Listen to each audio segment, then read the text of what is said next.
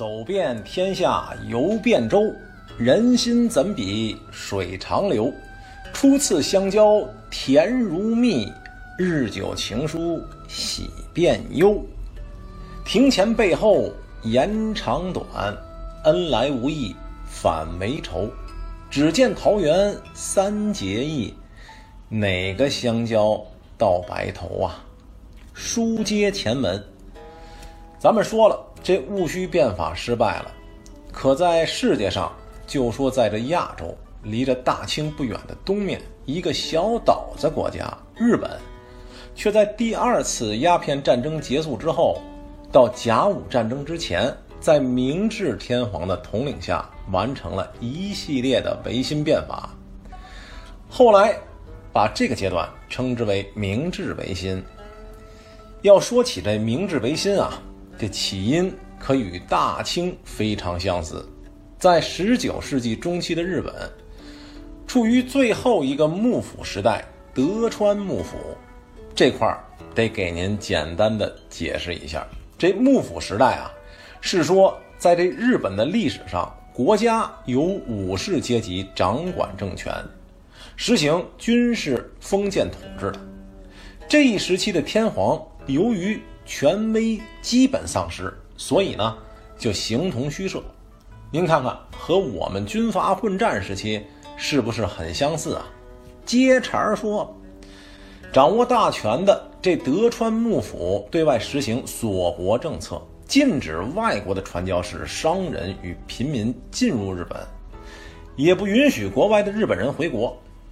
在此期间，只允许同中国、朝鲜。和荷兰等国通商，而且只准在长期一地进行。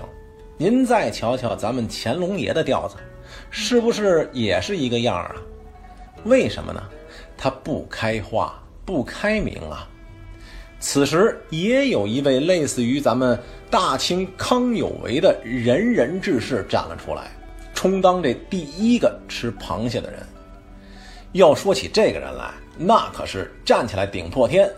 坐下来压塌地，横推八马倒，倒拽九牛回，在明治维新这阶段，真可谓是日本的擎天博玉柱，架海紫金梁啊！那位问了，这人是谁呀？谁呀？不是别人，正是这伊藤博文。说起伊藤博文，也是苦孩子出身，从小家里不富裕，自幼倍尝辛苦。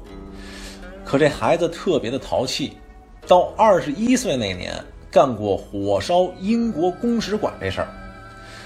可他与康有为等人不同的地方是，这伊藤博文到英国留过一年学，接触过西方的文化，这才使其能够成为维新运动的先驱者。书说到这儿，有人会问：那这明治维新究竟是怎么回事呢？咱们简短截说，他是以富国强兵为口号，以推翻德川幕府，也就是军事封建统治为手段，使得政权回归于天皇，并企图建立一个能够同西方并驾齐驱的国家。这就是明治维新运动。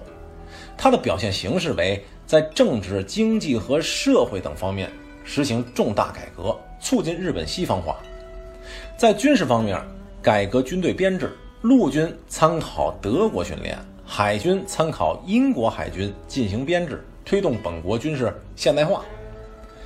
其实呢，这日本在幕府时期也与西方各国签订过一系列不平等条约，和咱们大清一个样儿。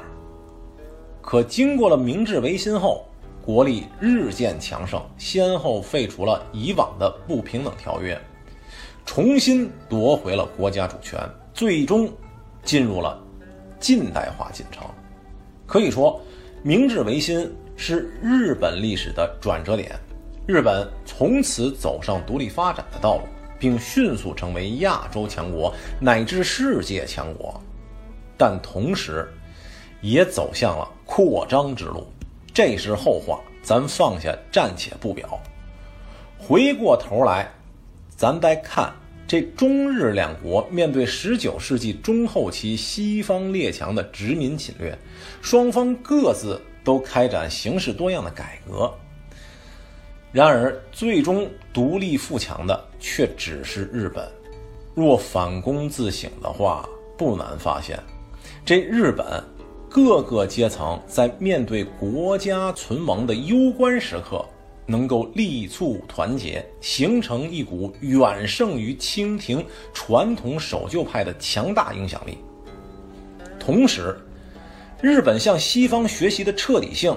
也远胜于大清的师夷长技以制夷。清廷的封建势力为了保有既得的利益，只提倡经济和军事等方面的改革，而极力避免触及政治改革。不说别的，就拿咱们这部书胆而言，颐和园的重修，就是在国家内忧外患、老百姓民生凋敝、苦不堪言的境况下完成的。咱们不去评论颐和园是否是一个搜刮民脂民膏、仅供皇室享乐、政府贪污腐败的反面典范，但仅就其艺术造诣而言，那可是中国风景造园毋庸置疑的杰出体现啊！您看看那长廊，依山傍水而建。四亭点缀，两轩一府，雕梁画栋，自上而下的整体建筑，既可供散步时遮风避雨，又可谓中国绘画之艺术画廊。这可不得不说是得寄于大清皇室啊！若无其统筹修缮，恐怕咱们现在的颐和园是荡然无存啊！在下一集里。